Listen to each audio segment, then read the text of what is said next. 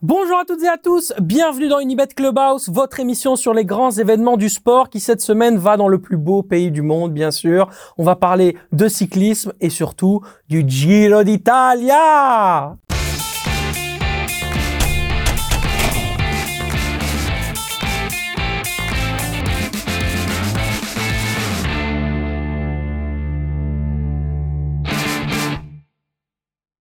Et pour ce faire, je suis avec Xavier. Comment ça va, mon Ah, Xavier t'as vu, j'ai revêtu mon plus beau maillot rose. La plus belle chemise pour certainement l'un des plus beaux épisodes, en tout cas on le souhaite, puisqu'aujourd'hui on est avec un autre spécialiste. Vous aviez adoré leur présence euh, un petit peu plus tôt cette saison. Vous allez certainement encore les aimer. C'est le petit plateau et cette fois-ci c'est un autre compère de ce podcast qui est présent. Damien Jacobs est avec nous. Comment ça va mon Damien? Super, merci. Écoute, le podcast va bien, le Giro va commencer, on est au Belge favori. Qu'est-ce que tu veux de plus? Ah ben c'est exceptionnel effectivement. C'est encore ça donne un petit peu de piquant à la présence de de Remco euh, Evenepoel. On en parlera bien sûr euh, euh, cette semaine parce qu'il y a énormément de choses à dire sur ce Giro. Et d'ailleurs que ce soit au niveau du tracé, que ce soit au niveau des favoris et des différentes euh, compétitions dans la compétition, il y a vraiment du grain à moudre. Mais avant ça, on va s'attarder quand même sur l'actualité les amis et cette blessure de Tadej Pogacar. Moi je me suis vraiment allez poser la question, mais juste en termes de curiosité, euh, est-ce que ça va rebattre les cartes cette saison pour les prochaines compétitions ou alors c'est juste un petit frein pour lui et euh, ça, ne, ça ne va rien gâcher, mon cher Damien? Je pense c'est un petit contretemps. Disons que ça arrive au moins pire moment, si on peut le, le dire comme ça. Euh, c'est très triste pour cette course-là, qui nous a privé d'un duel extraordinaire avec Evenepoel. Pour le reste, il allait rentrer en phase de récupération, de préparation pour le tour. Donc sa préparation est tout petit peu chahutée, mais connaissant le bonhomme, moi je doute pas qu'il sera à 100% pour la suite. Donc euh, on peut être rassuré, je crois qu'on aura euh, tout ce qu'on veut avec Pogacar d'ici la fin de saison. Le plus important, c'est le mental, en fait, avec euh, Tadej Pogacar. C'est ça, ouais. Oui, oui, il en manque pas, je pense. c'est clair, il en a. C'est vrai que c'est un, animal, Ouais. hein, ce mec. Ouais, clairement, bah, ça, c'est comme tous les grands champions, entre guillemets, toi. Tous les grands champions, ils reviennent plus vite que la normale euh, après des blessures. Life, même après des longues blessures, ils reviennent au top. Donc, je pense que c'est vraiment le type de coureur euh, ou de sportif de manière générale qui, euh, quoi que life, à part un petit contretemps, les blessures, ça change pas grand chose pour eux, quoi. Pour être précis sur la blessure, il s'agit bien d'une fracture, hein, c'est ça. hein Ouais. Donc une fracture qui doit quand même être soignée en plusieurs étapes. Ça, ça, ça n'aura pas d'incidence, tu le dis, notamment sur le, le Tour de France. Est-ce qu'il a prévu de faire une compétition avant, ou plutôt des courses avant, histoire d'arriver vraiment à ce qu'on appelle le pic de forme? Parce que c'est, faut le dire, hein, pour les, les gens qui n'aiment pas spécialement le cyclisme et qui regardent cette émission, le pic de forme, c'est sans doute le moment le plus important dans la carrière, enfin plutôt dans la saison d'un cycliste. Ouais. Euh, Est-ce que tu penses qu'il va peut-être rater des, des courses préparatoires? Ça, je sais pas. D'habitude, il fait toujours le Tour de Slovénie, c'est son tour national, euh, donc en, en apéritif, on va dire. Euh, je pense qu'il y sera. Maintenant, s'il n'y est pas, je suis pas sûr que ce soit très, très, très grave. Et Pogacar, à pic de forme, euh, il révolutionne le cyclisme. Hein. À pic de forme, il peut le tenir pendant des semaines et des semaines. Donc, euh, ouais, je pense que ça ira. Peu importe, entre guillemets, qu'il fasse une course avant ou pas. C'est vrai que le cyclisme, il a, il a complètement changé. Mm. On en reparlera aussi un petit peu avec toi, avec toute une série de, bah, de, de choses qui étaient des, des véritables tabous, en tout cas des fléaux avant, et qui le sont un peu moins maintenant, ou en tout cas qui sont un peu moins, euh, je dirais, euh, euh, sous le- qui sont encore sous le tapis, mais voilà, dont, on pourra euh, reparler. On va passer au que oui que non. Bien sûr, le que oui que non, vous connaissez, ou oui ou non, et derrière les questions qui vont être posées enclenchent un débat sur lequel bah, on va pouvoir euh, euh, parler ensemble. On démarre bien sûr avec le premier et justement le premier contre la montre du 6 mai dans ce Giro d'Italia entre Fossessia et Ortona sera-t-il déjà le juge de paix de ce tour? Non. Non. Non, ok, intéressant parce que moi j'ai un avis un petit peu plutôt pour le oui, donc euh, on en discutera. Principal favori au classement par points ou le classement, le cyclamen, Mats Pedersen succédera-t-il à Arnaud Demar dans ce Giro 2023 Non. Non? Moi, oui. Intéressant. C'est bien. On va avoir un débat entre vous deux ici. Et puis, bien sûr, on était obligé de poser la question. Remco Evenepoel gagnera-t-il le Tour d'Italie? Oui. On va dire oui. Ah, on va dire oui. Donc, ça veut dire qu'il y a encore des, des petites, euh, des petites précisions. voilà. que tu veux nous, nous mettre, euh, en tout cas, euh, c'est bien, c'est un petit apéritif là que tu nous proposes, euh, mon, mon cher Xavier. On va tout de suite rentrer bien sûr euh, sur le dans le vif du sujet avec donc cette question. Le premier contre la montre du 6 mai sera-t-il déjà le juge de paix du Giro d'Italia? Vous m'avez tous les deux dit non. Alors, avant qu'on puisse en débattre et que vous donniez vos arguments, j'aimerais simplement savoir vous dire pourquoi moi je pense que ça peut l'être. Parce qu'on sait que Remco Evenepoel est très bon sur le contre-la-montre et que Roglic pourrait déjà perdre, qui est, donc on va y venir, mais quand même un des, favoris aussi pour ce Giro d'Italia, euh, pourrait quand même perdre quelques secondes. Et donc là déjà, on peut tout de suite voir une différence qui peut s'enclencher. Qu'est-ce que vous pensez de mon analyse? Oui, c'est c'est intéressant. Et de toute façon, les deux chronos plats, je- le troisième est encore un peu à part, mais les deux chronos plats vont avoir une importance non négligeable. Après, juge de paix, après une étape sur une course de trois semaines, c'est dur, en fait, Ouais. comme, euh, tu vois. Et, et puis, les juges de paix, pour moi, ça reste, il y aura plein d'étapes, mais ça reste la troisième semaine, comme souvent dans un grand tour, qui est, qui est montagneuse. Et c'est surtout là qu'on va voir, on sait que Remco sera meilleur au chrono. Roglic, attention, il faut s'en méfier, il roule bien, mais on sait que Remco sera meilleur. La question, c'est en montagne. Et là, ça va être le juge de paix. Est-ce que Remco, il va pouvoir suivre Roglic en montagne ou d'autres grimpeurs? Enfin, on parle beaucoup de Roglic, effectivement. C'est en ça que juge de paix, il va y avoir plein de moments importants. Un juge de paix précis, c'est dur, en fait, je trouve. Xavier Mais toi, c'est la première. Moi, je trouve que c'est la première étape, donc c'est une course de trois semaines, donc c'est très long. Les, cou- les coureurs vont tous être frais normalement au début, donc est-ce qu'ils vont vouloir par exemple Remco, est-ce qu'il va vouloir directement prendre l'avance? Parce que s'il prend beaucoup d'avance lors du premier chrono, ça veut dire que toute son équipe va devoir travailler dès la première journée. Tandis que vu qu'il y a plusieurs chronos, il y en a trois ou quatre, je pense. Trois, ouais. Trois. Si tu prends euh, le maillot rose un peu plus tard, bah, ton équipe, elle doit vraiment travailler et faire la course pendant, on va dire, deux semaines ou pendant dix jours au lieu de le faire pendant trois semaines. Et ça, c'est aussi important, toi. Donc, je pense que, je pense que même si euh, Remco roule très bien, je suis même pas sûr qu'il voudra aller chercher le, le prologue de la première étape, toi. Ouais, Mhm. c'est vrai. Analyse intéressante, on en a parlé aussi, c'est vrai. euh, après, il faut pouvoir contrôler une course comme Ouais. ça. hein. Et euh, bah, contrôler sur trois semaines, c'est difficile. Enfin, Ouais, il a une bonne équipe, mais c'est pas, ça. Ouais, pas fou, toi. Pas, pas évident. Comment on gère une course de trois semaines comme ça, Damien, quand on est un cycliste professionnel? Bah, déjà, il y a deux aspects. D'abord, il y a la préparation. T'en parlais avec Pogacar. euh, on essaye de viser un pic de forme. Ça, c'est la première chose. Avant, on disait toujours un pic de forme de la troisième semaine, parce que c'est la plus compliqué, et donc euh, c'était pic de forme trois semaines. Maintenant, on voit que les pics de forme, ils savent les tenir plus longtemps. Donc l'idée, c'est un pic de forme sur les trois semaines, être prêt à ce moment-là.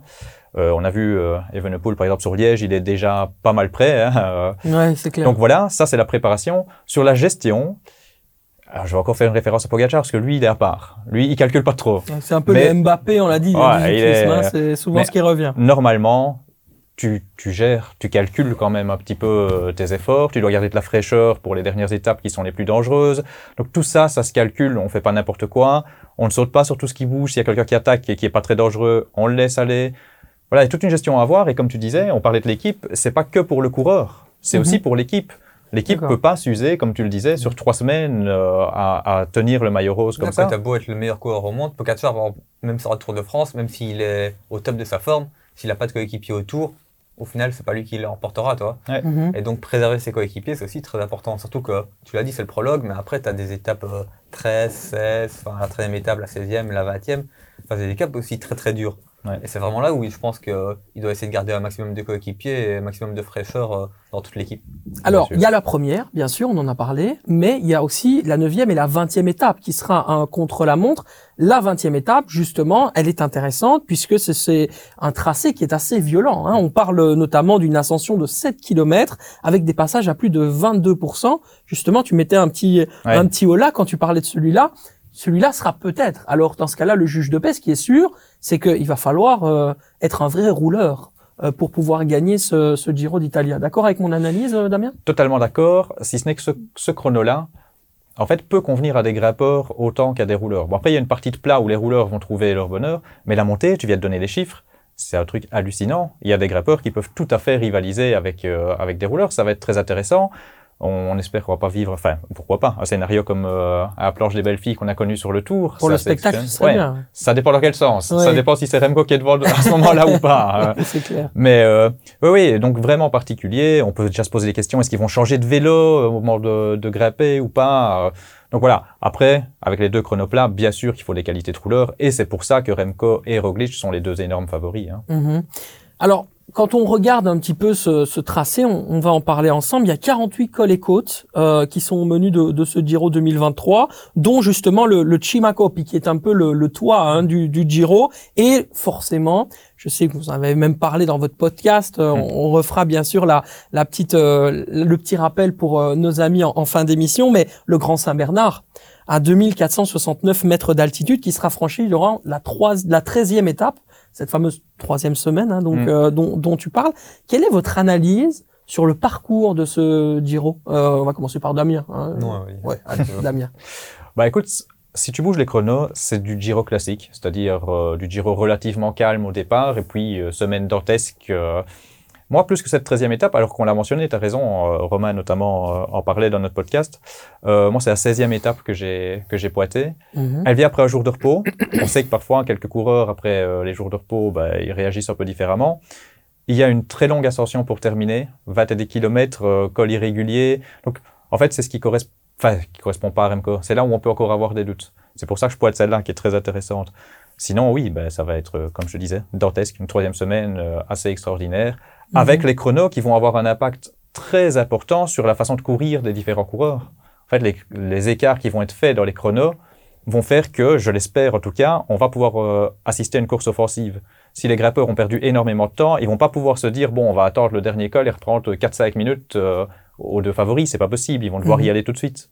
Justement, dans, dans, dans, votre, dans votre podcast, je, je fais le lien. Vous parliez de, euh, de, ces, euh, de, de ces trois euh, énormes euh, étapes avant d'arriver justement sur euh, ce qu'on appelle la petite balade de Rome. Hein. Ouais. En fait, c'est la dernière étape. C'est, ils sont juste là pour boire un peu de champagne et s'amuser. quoi. C'est comme au Tour de France. Sur ces trois-là, laquelle est la plus importante selon toi? Ça dépendra beaucoup des écarts qui ont été faits avant. Je partirai quand même sur le chrono, en fait, sur le Ouais. dernier chrono. Je crois que ce sera quand même la plus importante. euh, hein. Donc on peut dire que quelque part, le, les, les épreuves de contre-la-montre seront les plus importantes dans ce Giro. Ouais, je crois que ce sera prépondérant s'ils se tiennent en montagne. C'est pour ça que je te dis ça, c'est parce que j'ai l'impression que les principaux favoris vont se tenir de près en montagne. Du coup, c'est les chronos qui feront la différence. Mhm. Xavier, par rapport à tout ce Bah, qu'on est en je suis train d'expliquer. d'accord, c'est juste comme les chronos, oui, non, ça dépendra si en, en montagne il y a des défaillances ou pas. Moi, ce que j'aime bien dans ce tracé, c'est que enfin, à toutes les étapes de montagne, tu n'as que des arrivées en haut du, du sommet, toi. Par exemple, quand tu prends l'exemple, l'équivalent du Tour de France, souvent tu as des étapes de montagne, mais ils montent et puis l'arrivée, c'est en descente, à, en bas du col. Et moi, ça, je trouve, c'est pas forcément des vraies étapes de montagne, je trouve, parce que les grimpeurs, au final, bah, ils sont rattrapés en descente. Donc, c'est ici que je pense que vraiment le Giro, va falloir savoir grimper. Ouais, Ouais, très, très espagnol ce Giro. Ben ça voilà, ressemble ça. pas à la Ce que Vuelta. Romain disait justement dans notre podcast, c'est à l'espagnol. Ça ressemble à la Vuelta avec des arrivées, comme tu dis, au sommet Bah, ça, euh, très pour- souvent. Pour moi, ça, ça c'est des vraies étapes de montagne, toi. Ouais, ça peut être hyper intéressant. Euh, on a parlé justement de, bah, bien sûr, du, du tracé. On va maintenant s'intéresser au cyclamen avant d'arriver, bien sûr, en beauté. Je sais que vous attendez que ça. On va parler de Remco. Vous tracassez pas, ça va arriver. Bien évidemment, le maillot par points. Hein, donc c'est le maillot rouge. Hein, c'est ça. euh, c'est pour ça qu'on l'appelle le cyclamen. Hein. Cyclamen, il est, il est violet, mauve. Violet Ouais. mauve, allez. Euh, on parle donc justement de, du favori. Ah, donc euh, la question c'était est-ce que Mats Pedersen succédera à Arnaud Demar? Tu m'as dit non, tu m'as dit oui. Du coup, expliquez-moi parce que là, du coup, il y a un désaccord entre vous. Il va falloir être fort sur le débat et l'argumentation face à Xavier, mon cher Damien. Ben, en fait, Pedersen, moi j'ai un petit côté joueur, hein, disant non. Pedersen, c'est le favori logique. Ouais. T'as raison, dans l'absolu, il, il coche toutes les cases, il va vite, il passe bien les bosses. Là, il a une régularité qu'il n'avait pas encore prouvé jusque-là, mais là, ça fait deux saisons qu'il est au top. Euh, Mhm. Donc, a priori, oui. Maintenant, Pedersen a fait un début de saison très rempli. Ouais. Donc, il y a quand même c'est peut-être un peu de fatigue qui s'accumule. Ça, c'est une des, des premières choses. Ça a tes objectifs. Genre, déjà, en, en fin 2022, il annonçait qui participerait, quoi, toi. Ouais, ouais, ouais. Donc, c'est quasiment, euh, allez, six mois en avance. Le Giro, il participe. Ouais. Donc, tu sais que pour lui, c'est un de ses objectifs principaux. Donc, même s'il a fait beaucoup de courses, je pense que. Enfin, Ah. j'ose espérer pour lui que quand tu te fixes des objectifs comme ça, t'arrives frais. Bah, tu vois Ouais, Fresh, je sais pas, clairement, c'est un objectif et Ouais. il sera bon. Et, et la Trek, bah, il y avait peut-être un double obje- Mm. objectif avec Chicone qui finalement sera pas là. Donc, ils vont Ouais. peut-être tout mettre sur le maillot cyclamen. Donc, Ouais. ok. euh. Après, moi, j'ai un nom que j'adore, c'est Caden Groves. Ouais. Et euh, il va super vite. C'est vraiment très, très, très bon sprinter. Là, il a montré au début de saison sur la Volta Limburg, c'est une mini Amstel Gold Race, donc ça monte pas mal. Euh, il a fait un solo, hein, il a attaqué, c'est même pas que sprinter, il a attaqué, il a lâché tout le monde, etc. Et il va avoir une équipe lui aussi totalement dédiée avec euh, Sinkeldam qui est peut-être le meilleur lanceur Ouais. pour un sprint, etc. Donc voilà, c'est un peu grosse cote, c'est peut-être un peu un gros mot, mais voilà, je vais vers Caden Groves pour la surprise. Ouais. euh, hein. Tu le disais, c'est peut-être ça aussi la clé. D'avoir une équipe qui va rouler pour toi. Ça va être le cas aussi de Mark Cavendish, euh, je suppose, qui, est chez Astana, hein, c'est ça. qui est chez Astana. Euh, on a quand même aussi ici la chance d'avoir des sprinteurs entre guillemets qui vont pouvoir compter sur leurs coéquipiers pour pouvoir faire des points, ce qui est peut-être pas le cas d'un Matthews, d'un Gaviria, etc., qui sont aussi euh, parmi les, les, prétendants par rapport à, à Pedersen, qui est plus fort effectivement sur le papier, mais voilà, il n'y a pas cette, cette, dimension collective en fait, euh, Damien. C'est ça aussi qui pourrait faire la différence. Oui, oui, clairement, euh, quand tu as double objectif, c'est difficile. Hein. On a vu plein d'équipes s'y si, casser les dents. Tout le monde n'est pas jumbo et pouvoir prendre avec Van Aert une chose et avec Pogacar une autre.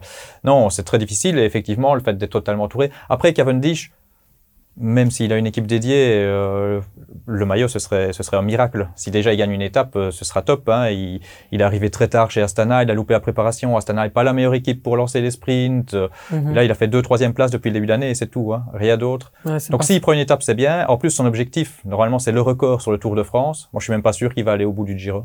Je serais pas étonné qu'il abandonne euh, avant la troisième semaine la haute montagne pour garder de la fraîcheur et objectif euh, Tour de France. Quoi. Ouais, parce qu'il commence en juillet en fait euh, le, le, le, Tour de France. oui, c'est vrai que Mark Cavendish pourrait battre ou en tout cas égaler le record des 10 mètres. Il a, égalé, là il pourrait le battre. Il pourrait le battre, ouais. ce serait ce serait quand même absolument incroyable. On comprend aussi qu'il veuille s'économiser un, un petit peu. Oui, c'est ça pour lui, je pense. Voilà. Et surtout, je me posais la question concernant ce maillot cyclamen. Euh, concernant le, le côté grimpeur. Est-ce que, est-ce que justement le vainqueur de ce maillot mauve, violet, rouge, enfin on l'appelle comme on veut, euh, ne sera pas un peu un grimpeur dans l'âme au vu du tracé en fait? Grimpeur, peut-être pas. Puncher, assurément. Tu peux pas avoir. C'est pour ça aussi que j'exclus à Cavendish, même s'il avait été en pleine forme. Il faut pouvoir passer des bosses, il faut pouvoir même peut-être parfois aller dans des offensives, ce que Pedersen sait faire, ce que Matthews sait faire ce sera un mec comme ça qui peut passer des boss. Tu parlais de Gaviria. Voilà, Gaviria, je suis un peu plus réservé. Lui est très bon, fait très bon, très bon début de saison, mhm. mais peut-être pas assez puncher justement dans l'âme que pour. Euh, il s'est passé quelques boss, hein, mais pas comme les autres. Donc ouais. Après grappeur, c'est intéressant en fait. ça fait dix ans maintenant que ça revient à des sprinters ou des sprinter punchers. Avant, on a vu des grappeurs et des hommes de général euh, prendre ce maillot. Ouais. Bon, ils ont revu le barème pour que ça arrive de moins en moins, mais sait-on jamais avec un Roglic qui voudrait jouer des bonifications et qui ne laisserait aucune étape euh, compliquée aux échappées, etc., peut pas, bon, j'y crois pas, hein, mais on n'est pas à l'abri d'une surprise. Ça pourrait être vraiment un grappeur, grappeur, en fait. La transition est toute trouvée. Vous l'attendiez. Le débat, bien sûr, sur Remco Evenepoel. Gagnera-t-il le Tour d'Italie? Là, il y a un débat aussi intéressant. Hein. Je, Tu m'avais dit oui, euh, et, et, tu m'avais dit non. Euh, oui, je t'ai dit oui, tu mais t'as dit oui, mais oui, ouais, c'est ça, à, certaines conditions. Allez, euh, tu sais quoi, on va te donner la parole. Vas-y, délivre-nous. En fait, euh... comme on en parlait un peu plus tôt, c'est que il va beaucoup dépendre de son équipe. À quel moment il prendra le maillot rose Enfin, je suppose qu'il vous espérez qu'il va le prendre au un moment, mais à quel moment il va le prendre Si à ce moment-là, il aura toujours beaucoup de coéquipiers, s'il n'a pas certains qui ont abandonné pour X ou Y raison je pense qu'il a la capacité pour le faire. Après, il y a deux grands favoris, lui et Roglic. Ça va se jouer, je pense, à celui qui a la meilleure équipe. Pas euh, sur papier, mais l'équipe avec le plus de fraîcheur dans la fin de deuxième semaine, euh, troisième semaine. C'est vraiment ça qui va faire la différence. Et vu qu'on est belge, c'est pour ça que j'ai dit oui on parle d'un parcours parfaitement taillé en fait pour euh, Remco Evenepoel. Euh, t'es d'accord avec ça, Damien? Ouais, bah tout le monde l'a dit. Dès qu'on a eu euh, la révélation du tracé, tout le monde a même sous-entendu que ça avait été tracé pour attirer Remco Evenepoel. Bon, ça, j'ai lu à gauche à droite que ça ne se fait pas comme ça. Hein. Théorie du complot, doucement, doucement. Maintenant, oui, c'est parfaitement tracé pour lui. de toute façon, à un moment donné, un grand tour, c'est montagneux, parce que la seule réserve qu'on a, c'est qu'on n'a pas encore toutes les références en très haute altitude, etc. Mais avec les chronos, là, oui, c'est parfaitement taillé pour lui. Mm-hmm. Et est-ce que tu dis sur euh, l'équipe? Moi, j'entends beaucoup. Euh, enfin, ça commence un peu à changer, mais on dit beaucoup que qu'ils ont une équipe un peu plus faible. Et en fait, je les trouve très très bons. Ils n'ont pas des grands noms, ils mais bons. c'est juste que je pense qu'ils font pas partie, on va dire, du top comme oui, euh, Jimbo Tu vois ce que je veux dire? C'est une, bonne équipe, mais c'est pas genre, on va dire comme si je fais une comparaison avec le foot, c'est pas le Real de Madrid ou Manchester City, tu vois. C'est une bonne équipe mais qui est juste un petit peu petit bah, des autres. Quoi. Je vais continuer la comparaison. Je vais dire c'est l'Union que personne n'attendait, mais qui est très bon sur le terrain en fait. Je trouve ils ont euh, une équipe. Ils n'ont pas des très grands noms, à part peut-être Van Wilder qui est un super espoir. Mais oui, collectif quand on voit ce qu'ils ont fait encore sur Liège-Bastogne-Liège, des séries, des Vervax, c'est vraiment costaud. Après, faut pas oublier que Jumbo là, ils viennent d'avoir ces deux ou trois défections pour cause de Covid. Donc euh, la qualité de l'équipe baisse pas mal aussi chez eux.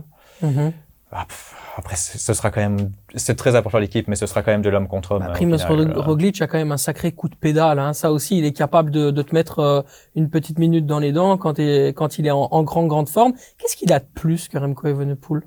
Bah, ce qu'on est sûr qu'il a de plus, enfin, et encore, parce qu'avec Remco, on est sûr de rien. Hein. À chaque fois, on lui trouve des points faibles et puis il les gomme. Mais a priori, il est, c'est un meilleur finisseur. Donc il a un sprint et, il sait terminer des étapes et prendre la bonif, plus peut-être faire un petit écart, une petite cassure, 5 secondes par là, 10 secondes par là. Voilà, ça c'est une chose. La deuxième chose, on a des références. C'est-à-dire que si on a du tout grand Roglic, paradoxalement celui qui a perdu le tour face à Pogacar, mais c'était du tout grand Roglic jusqu'à la dernière étape, euh, c'est peut-être le meilleur grimpeur du monde. Là, si on a ce Roglic-là, parce que je t'ai dit oui, Evenepoel, moi dans ma tête, Celui je le disais dans le podcast. Ouais, et en plus, c'est du c'est 51-49, moi. Hein. Ouais, Euh, c'est parce que je suis belge, peut-être plus qu'autre chose, mais sinon, c'est du 50-50 entre Ouais. les deux. Il, il est... Donc, on a des références sur Roglic. On a encore des inconnus sur Evenepoel, en fait. Non, Roglic, en fait, tous ces grands, je vais pas dire que tous les grands tours il est présent, mais tu regardes ses cinq derniers grands tours, c'est trois victoires, une deuxième place, une troisième place.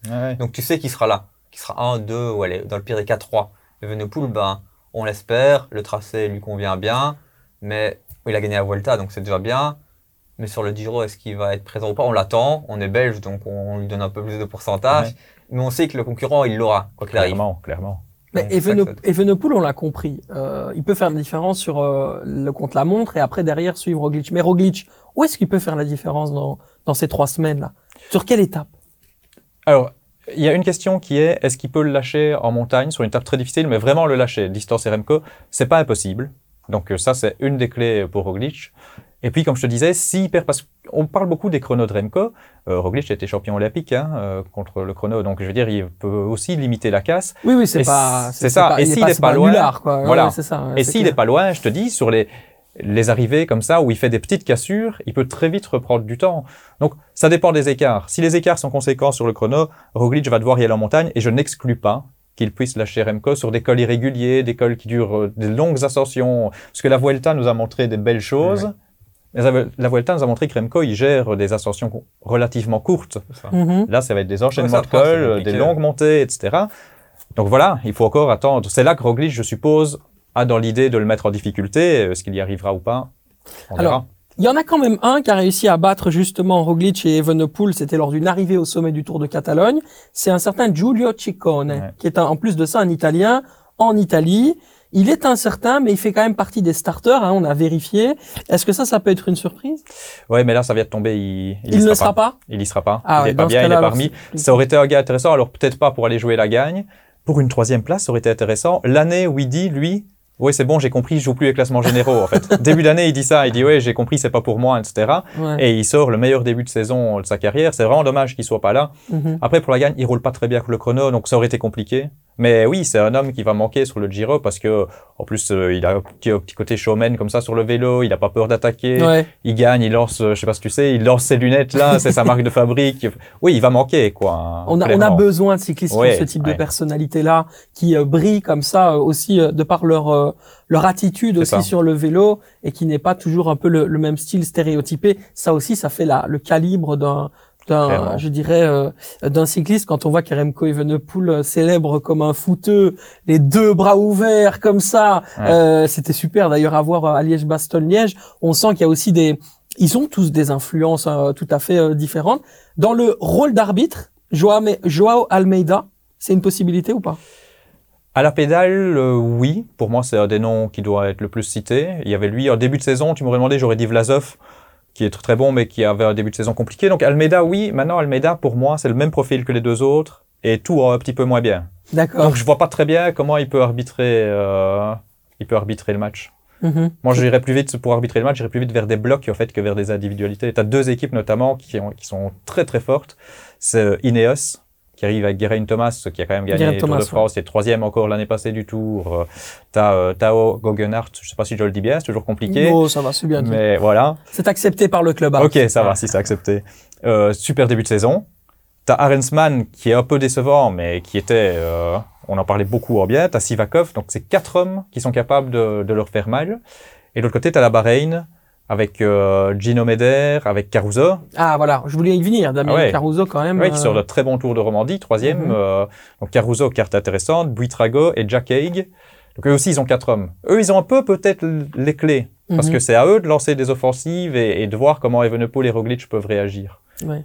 C'est ça, c'est ça une tactique intéressante hein, quand même, Oui. de voir un peu la réaction de de, de, de ces hommes-là. Ça veut dire qu'ils ont aussi beaucoup plus de liberté que pourraient en avoir les, les deux les deux véritables favoris. Ouais. Donc ça aussi, ça peut pimenter un petit peu la course. Et puis bien sûr, il y a ces, ces impondérables. Hein. Bien sûr. En Italie, il peut toujours se passer quelque chose. Euh, on avait vu parfois des, des chèvres qui passaient au milieu Ouais. des courses. Ça ralentit une course, hein, ça ouais. ralentit la ça, ça peut même bloquer une stratégie. Imagine qu'à ce moment-là, dans le euh, dans l'oreillette, on te dit t'accélères ou t'attaques. Euh, c'est pas possible. Enfin, il y a plein de choses en tout tu cas qui Tu peuvent. t'arranges avec, tu t'arranges avec les chèvres. Toi, tu, tu attaques, tu les fais Oui, passer. c'est ça. c'est le- le moment de bloqué, t'es parti, tu vois. Tu sais, euh, on n'est pas on n'est pas loin de la sorcellerie Voilà. parfois en Italie, hein, donc euh, ils sont tout à fait capables de le faire.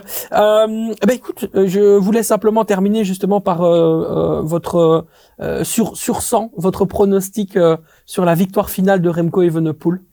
Ouais, écoute, je vais rester sur ce que j'avais dit euh, dans, dans notre émission 51. 51. Non, je dirais, je pense qu'il va gagner. Je pense qu'elle va mettre euh, 60-40. Allez, 60-40. Ben voilà, vous l'entendez aussi au niveau des cotes. On verra, hein, bien sûr, sur Unibet, qu'est-ce que euh, ça va dire. Pour le moment, on n'a pas les chiffres. On va voir, bien, sûr, bientôt notre ami euh, Quentin qui va vous donner justement les meilleurs euh, les meilleurs conseils. Mais on, on y vient parce que juste avant, eh bien, on a le quiz. Le quiz, vous l'adorez, bien sûr. Question pour un expert, c'est parti. Quiz spécial cycliste belge sur le podium final dans l'histoire du Giro Oh. d'Italia. Là-dessus, il y a quand même des légendes. hein. On a, on a regardé. Logiquement, c'est vrai que ça fait peur. Il y en a une dizaine, non je pense. Bah, on n'était pas nés, quoi. Ouais, vous étiez pas né, mais bon, euh, la cassette, ça fonctionne, la Ouais. VHS. hein, on arrive à trouver des solutions quand on est passionné. Ouais, hein, c'est mon vrai, mais bon. Voilà, ben non, ben non, on va pas se plaindre. hein, non, dit Dieu. Non, dit Dieu, comme on dit à Liège. En plus, on a trois Liégeois ici. Ouais. Ça, c'est vraiment une communauté de Liégeois. hein. On, est, on est bien Liégeois. Non, mais je pense que vous allez pouvoir y Allez, arriver. on va voir ça. Alors, bien évidemment, comme d'habitude, c'est le chocolat qui est en jeu, hein, le chocolat de Ken. Apparaîtra-t-il un jour? Il m'a dit en off que ce fameux chocolat arriverait lors de la dernière émission de la saison. On va la, on va l'attendre comme un happening. Où est le chocolat? Bah peut-être ou le verra-t-on lors de la dernière émission. En attendant, on démarre tout de suite avec forcément le premier indice pour la première réponse. Vous êtes prêts? Oui. Ouais. tout le monde est prêt? Let's go. Dernier coureur belge à avoir fait un podium, c'est absolument fantastique et c'est 1-0. Ça c'est une Ouais. surprise. Mais moi, ça c'est- une véritable surprise. yes. C'est la politesse, je te laissais terminer. Ah. Euh, mais voilà, vainqueur au Stelvio et tout ça. Oui, mais- Effectivement, on va y venir, mais oui, il a été euh, donc alors fait dernier belge à avoir fait un podium final sur le Giro. Je suis coureur chez Lotto Soudal en 2012. J'ai terminé troisième du Giro, mettant fin à une longue attente de 34 ans pour voir un Belge enfin terminer dans le top 3 du Tour d'Italie. J'y avais remporté cette année-là la 20e étape au col du Stelvio. J'ai aujourd'hui 36 ans. Thomas de Ghent. Aïe, aïe, aïe, aïe, aïe, aïe, mon match. Damien. Ouais, Je suis il y a surpris. match. Voilà. Je suis surpris. point. Et il est connu. Il était vif, il était Pas vif. 3-0, c'est pas 3-0. Et en plus, c'était le seul que je devais connaître normalement de. Ah, Aïe, de- aïe, et ça, ça te met une certaine Ouais, responsabilité. là, j'ai une hein, pression. Damien. là. là. un peu la pression, ouais. Là, sur la prochaine, il va falloir y aller, hein, parce que c'est c'est une plus difficile, mais je suis certain Aïe. que tu vas tu vas l'avoir. Allez, on joue pour le 1 but partout, pour tout, ou plutôt pour le 1 point partout. Let's go. Cycliste professionnel de 1971 à De 1983. Il a étudié, c'est pas possible. C'est Euh, Un incroyable. belge. C'est incroyable. Là, là, on est sur une 70. victoire Ouais. face au Là, spécial. c'est. années Ouais, 70. ouais. Oh là là rien là là. face à euh, C'est dingue. Ah, c'est dingue. Bon, bravo, franchement. J'applaudis d'ores et déjà parce que là, on n'a Comme pas ça, Kenny peut faire des économies, mais- il peut garder son chocolat, tu vois. bon, je vais quand même terminer euh, ce que je voulais dire. Je me suis classé euh, deuxième du Giro en 1976 avant de finalement remporter le maillot rose en 1978, né dans la région d'Evergame.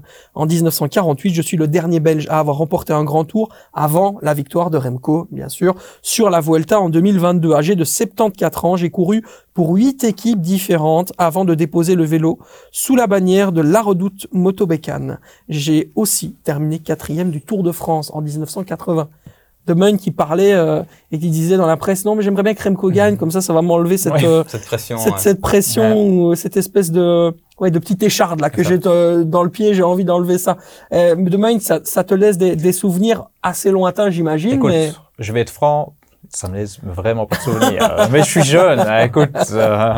bien non, sûr mais, vrai mais blague à part, oui, non, c'est c'est même pas quelqu'un qui revient très souvent en plus quand on parle des légendes Mhm. belges, ce qui est fou, ce qui montrait une certaine richesse à l'époque aussi finalement pour qu'ils ne reviennent pas dans notre esprit euh, collectif euh, en gagnant euh, le Giro. Quoi. ouais c'est clair on va bah tout simplement jouer la belle voilà c'est pour le Non, mais le plaisir dernier, euh, Je tente, je tente, commencé, mais je je tente, je tente. Eddie Merckx. parlé, c'est sûr que c'est lui. Eddie Merckx. bah, il faut aller vite, il faut aller vite alors. Ouais. Attention. Ah non, j'ai pas démarré. Attendez. J'ai pas démarré encore. Attendez, attendez. 3, 2, 1.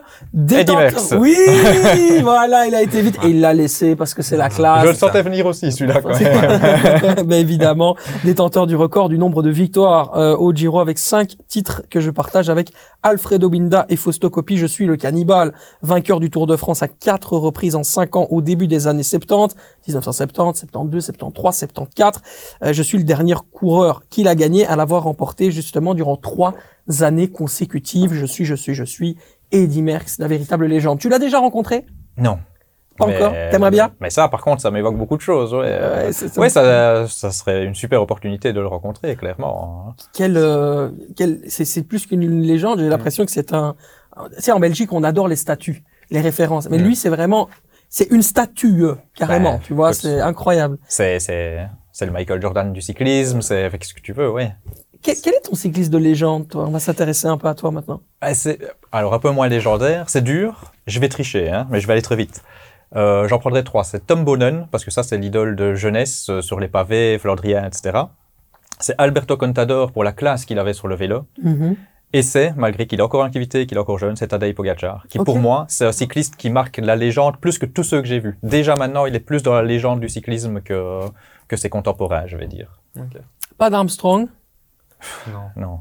Pas de pas de. Contador, pas de Schleck. Oui, Contador, j'ai dit. Ah, Contador, tu l'as dit, oui, ouais. c'est clair. Bah, c'est, c'est étonnant. parce que C'est vrai que Armstrong, avait- après tout ce qui s'est passé, justement, on va y venir, mais avec les problématiques de dopage, etc., c'était un peu d'écouter du cyclisme, ça? Pff, Dégoûté, non. J'étais un peu plus jeune, donc je prenais les choses peut-être moins à cœur. Après, le dopage et le cyclisme, j'ai j'ai un rapport assez particulier à ça, c'est que j'en veux, j'en veux plus à l'opinion publique de mettre la lumière là-dessus. Bien sûr, on peut pas laisser tricher en toute impunité, mais c'est un sport qui en prend plein la gueule par rapport à d'autres où il y a autant de cas de dopage en fait. Mais médiatiquement, on les évoque beaucoup moins. Si tu regardes l'athlétisme, la natation, le tennis, on sait même tous que ça se cache entre guillemets en tennis. Ah ben, je prends un congé sabbatique. On sait tous pourquoi tu prends un congé sabbatique. Et le vélo, Pourquoi par contre, On euh, dit les vérités dans le club. ouais, ouais. Pourquoi Ben, parce que dopé, évidemment. Ah, quoi. parce que dopé, bien sûr. Et, et donc, le cyclisme, par contre, médiatiquement, on tombe toujours dessus. Donc c'est un peu le, le vilain petit canard, mais au final, c'est le sport qui lutte, à mon avis, le plus contre le dopage. C'est le sport qui interdit pas mal de produits. Et je vais reparler tennis, et pourtant je l'adore. Hein. Nadal, ce qu'il a fait à Roland Garros, extraordinaire, et je suis un grand admirateur de l'espagnol. Mhm. T'as un cycliste qui prend le dixième du traitement qu'il a pris, c'est un méchant dopé. Ok. Ouais, Tu vois, donc j'ai un peu dur avec ça. Maintenant, euh, j'ai des idoles. Si demain, voilà, bah, Pogacar, par exemple, si demain on m'apprend, bah, il se pique tous les jours, il est dopé, ouais, ça, ça va me faire mal et euh, effectivement, euh, je risque un dégoût à un moment donné. Quoi. Donc tu penses que on ne devrait même pas poser la question parce que moi j'étais quand même tenté de te demander est-ce qu'un jour on éradiquera cette question? Ouf. On doit même pas, on doit même pas euh, y penser quoi. Jamais, mais dans tous les sports, je reviens avec ça. Pour moi, le dopage, c'est malheureusement la face sombre de ouais, tous les sports, de énormément de sports. Et tu auras toujours des gens qui veulent tricher un petit peu et ils ont toujours un peu d'avance sur les contrôleurs. Et donc voilà, je crois que dans tous les sports, il y aura toujours une part de dopage. Quelle est ta course cycliste préférée? Le Tour des Flandres. Le Tour des Flandres. Ouais, ouais, parce que j'ai commencé gamin avec toutes les. On on aurait Les dû t'inviter pour le, cours- ça, le Tour des. Flandres. Alors. Oui, mais je sais que Alexis, ça lui plaît énormément aussi, donc. euh, Oui, c'est clair, c'est clair. Mais voilà, c'est les courses c'était de ma Ludwig de jeunesse. Winter qui était avec nous. Ludwig Ah de ouais. Winter était avec nous. Il a participé notamment de, euh, au, au Tour des Flandres. Mais, euh, mais, mais c'est Tom Bonnen C'est un lien avec Tom Bonnen ou pas? Je sais pas si c'est un lien avec Tom Bonnen ou si Tom Bonnen a un lien avec le Tour des Flandres. ouais. Euh, non, bah, c'est des courses de chez nous, déjà. C'est des courses pour guerriers où il y a souvent beaucoup de spectacles. euh, donc ouais, c'est des courses qui me plaisent, euh, hein, qui me plaisent vraiment énormément et, et c'est la nostalgie peut-être de- des premières courses que j'ai suivies, quoi. Mhm. T'as une petite question à poser à notre ami. Non, euh, tant qu'on reste, euh, on parle du Giro en Italie, pour toi, c'est quel, quel est le coureur italien le plus marquant euh, dans ceux que tu as suivis? Euh, Ou ceux que tu, celui que tu préfères, toi Que tu n'as pas cité dans tes favoris qu'on assimile au Giro ou pas du tout Ou Non, juste de manière italien générale, italien. euh, Paolo Bettini. Ah, ok. Toujours un rapport un peu avec les classiques, hein, finalement. Il y a eu Bartoli, il y a eu Bettini, donc plus des coureurs de, de De classiques que de ça. Ouais. Bettini, mais j'adorais Be- Bettini. Je me rappelle que j'avais sa, à l'époque des mécènes. Ouais. J'avais sa PP. Moi, ma PP, c'était Bettini. Ah ouais ok. Bettini qui, qui gagne comme ça. Euh, euh, c'était je sais pas, sur une Liège, classique. peut-être, Oui, c'était à Ouais. Liège-Bastogne-Liège, effectivement. J'avais démarré mon amour du cyclisme par Bettini, donc ça me touche beaucoup que tu parles. Ah, de ben voilà. écoute, Voilà. Très bon choix, très bon merci, goût. merci beaucoup. Je suis touché. Je suis touché. Euh, je voulais te poser la question sur euh, l'événement euh, médiatique, certainement qui va être celui des, des prochaines semaines, avec la l'arrivée de Netflix dans le Mhm. monde du cyclisme, parce que ça fait énormément parler. euh, que ce soit d'ailleurs dans les équipes, que ce soit euh, en dehors, euh, l'intelligentsia entre guillemets du cyclisme voit ça un peu d'un œil, euh, je dirais relativement reculé. On est un peu dans un dans un milieu qui n'aime pas trop voir une approche populaire en disant on invente même le euh, en, en référence à, à- au personnage de la. Coupe du Monde 2000, euh, 1998 Footix Ouais. l'expression cyclix.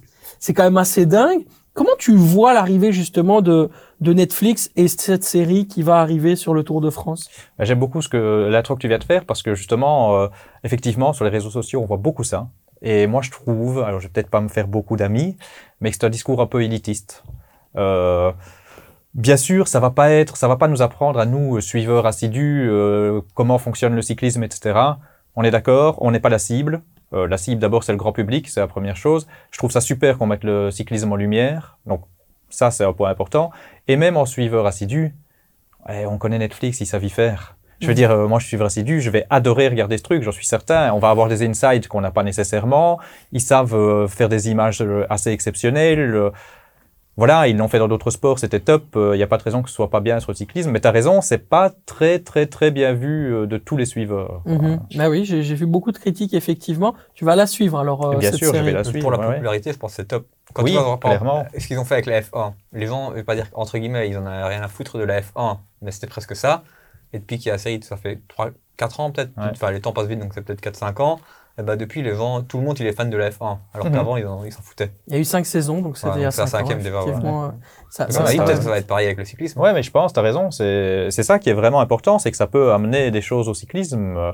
Et puis, tu sais, les critiques euh, de base que j'appelle élitistes, alors que finalement, on a vu quoi? Un trailer. Oui, c'est ça. veux dire qu'on attend de voir déjà avant de juger. Euh, Bien sûr. Bah, c'est vrai que les personnes qui ont suivi, euh, je dirais, le, le Tour de France la saison dernière auront peut-être déjà des images en tête qu'ils veulent retrouver. mhm. Et alors, dans ce cas-là, auront des attentes par rapport à ça. Que le mec qui n'a pas regardé le Tour de France, mais qui va regarder la, la saison 1, bah, en fait, il va peut-être juste prendre le plaisir qu'il doit prendre en regardant ce qui se passe, ce qui s'est passé, et suivra avec encore plus d'attention derrière le, le Tour de France euh, cet été, quoi. Donc, Ouais. ça peut donner, c'est un vrai produit d'appel, en fait, euh, qui est assez intéressant, en plus du fait que Netflix, Ouais. ils envoient quand même beaucoup de sous, hein. C'est aussi pour ça, d'ailleurs, qu'ils ont eu tous ces accès, en F1 notamment, c'est qu'à un moment donné, Liberty Media leur a demandé de cracher, quoi. Mm. Et ça aussi, c'est la différence, c'est qu'aujourd'hui, le cyclisme n'échappe pas à la règle mondiale financière euh, qui fait qu'aujourd'hui, voilà, les, les droits télévisés, c'est quelque part aussi ce qui permet aux cyclistes de vivre, aux journalistes cyclistes de travailler, etc. Donc euh, voilà, euh, enfin, c'est c'est un peu cette cette vision-là que que je partage. Je sais pas si tu si tu as- veux ajouter quelque chose, mon Non, non, euh, ben, je t'entends parler. On voit hein, ces dernières années que c'est une révolution aussi dans le milieu du cyclisme, euh, l'aspect argent, effectivement, les salaires, etc. on en parle de plus en plus. Mais bien sûr, on rentre dans un monde, euh, je vais pas dire qu'on se dirige vers le foot, mais on arrive avec des grosses équipes, un Big Six, euh, où il y a beaucoup plus de moyens, où dès qu'il y a un bon coureur, on le signe, etc. Donc on rentre aussi, oui, dans une nouvelle ère de cyclisme. Alors ça, on aime ou on n'aime pas. C'est vrai que bah, ça a toujours des avantages et des inconvénients. Mais euh, qu'on puisse avoir plus de moyens dans le cyclisme, c'est bien, de toute façon. Ouais, bien sûr. Et quand on voit euh, notamment les sponsors de, de, de la team UAE, team UAE, Ouais. Émirats Arabes Unis, propriétaire de Manchester City, Bahreïn, bien sûr, c'est un État, donc c'est un État qui va investir dans le sport pour son image de marque. Et puis, euh, on parle quand même du groupe Ineos, euh, qui a quand même euh, à sa tête un, un certain Jim Ratcliffe qui possède quand même le GC Nice, qui est en lutte pour posséder euh, Manchester United. Donc aujourd'hui, le cyclisme aussi est un espèce de, de, de pouvoir de soft power en- Mhm. en, tant que tel. quoi. C'est vrai que cette dimension politique du cyclisme, on n'en parle pas assez, Damien, mais elle est bien présente. Ah oui, clairement. Mais il y a toutes les équipes, comme tu cites, et il y a les courses. Les- le Tour d'Arabie Saoudite, le Tour de Mans, tout ça, effectivement, il y a un soft power qui est très présent euh, et de plus en plus. oui. Allez, on va revenir bien sûr au sport et au Giro d'Italia parce que c'est venu le moment de parler avec notre ami Quentin. C'est le super pari de la semaine. Quels sont tes conseils sur base des débats que nous venons d'avoir en plateau? Alors, pour moi, la- les contre-la-montre peuvent être décisifs pour la victoire finale, et notamment les deux chronos à plat, comme l'a l'a dit Damien précédemment. Et Remco est bien entendu le favori à ce niveau-là, donc mon choix irait un petit peu plus vers Remco, mais attention, mise vraiment très très très modérée, parce que Roglic, la cote, elle est très très belle, et elle est quand même aussi tentante. Ah, c'est intéressant. Est-ce qu'on peut avoir les chiffres? On les Ouais. a ou pas? 1,70 pour Remco et 3 pour Roglic. 3 pour Roglic. Ah oui, ça c'est vrai que ça va faire titiller mon ami de gauche ici. hein, euh, Enfin, mon ami à gauche. Je sais pas s'il est Ouais. de gauche. On va parler de politique. Ça, on va ouais, pas on non plus s'en regarder. aller, euh, mon cher Damien. Mais, euh, mais 3, c'est quand même une belle cote, euh, Ouais. Xavier. Ah, c'est vrai. Toi, tu la tenterais ou pas? La petite poste le... Comme d'habitude, hein. Non. Attention, avec modération, jouer responsable avec une ibet. Tac, toujours. La petite poche, quand vous avez acheté le sandwich, toujours responsable. Mais 3, c'est bien. C'est bien, mais moi- enfin, moi, personnellement, je la tenterai pas parce que je n'aime pas parier sur le, euh, le, Les choses que tu le- ne connais pas. Le, bah, pas que je connais pas, mais le vélo, en fait, toi, on va dire au foot ou dans un autre sport, tu as deux candidats, une victoire, point. Ouais. Au, en cyclisme, tu as 200 coureurs, t'en as un qui gagne. Et donc, euh, ça, Ouais. euh, c'est Oui. plus compliqué, Bah, voilà. Après, la victoire finale. Mais la cote est belle, même- toi, ça, voilà. Ouais, parce que pour une victoire finale, tu arrives quand même à avoir un pronostic assez Ouais. resserré qui te permet d'avoir une certaine lisibilité. Ouais. Par contre, effectivement, je sais pas si ça t'est déjà arrivé de miser sur des courses, euh, sais, des coureurs, euh, t'as des cotes à 75, 80, 90, c'est ces trucs. Ouais, Et ils gagnent, hein. Le Oui, pire, oui. c'est qu'ils gagnent. Oui, oui, bah, c'est- ça le prono dans le cyclisme, en fait. euh, C'est compliqué. C'est totalement autre chose que dans le foot. Voilà, c'est pour ça que. Il faut, il faut accepter de perdre pas mal de fois euh, pour prendre une belle cote euh, au bout du compte. Ouais. C'est un peu comme le tiercé, quoi. Ouais. Ce côté-là. Ouais, mais on. Ou le a quand même casino. plus Allez, on d'analyse va que dire le le tiercé. Il y a casino. quand même plus d'analyse que le la tiercé. roulette, euh, voilà. ouais. Faut tomber sur le bon chiffre. ça. bon, en tout cas, merci beaucoup, mon Damien, d'avoir Ouais, été merci là. beaucoup pour l'invitation. Un plaisir. C'est bah, c'est pareil, c'est pareil. Merci d'avoir donné ta lumière et d'avoir apporté justement ton ton savoir concernant ce, ce Tour d'Italie. Merci mon Xavier. Avec plaisir. Quant à nous, on se retrouve eh bien euh, dès le 25 mai prochain. Lieu du tournage, mais je pense que ce sera le jour d'après, donc ce sera vendredi euh, 26 mai avec le euh, Roland Garros. Mais oui, c'est le tournoi du Grand Chelem le plus salissant et avec un certain Roland, euh, Raphaël j'allais Nadal. dire justement Raphaël Nadal. On parlera hein, du dopage bien sûr avec notre ami Stéphane Druard qui sera avec nous, commentateur pour vous sport, grand spécialiste du tennis et de la petite balle jaune. On se retrouve très très rapidement. Keep the faith et surtout soyez très heureux. Ciao ciao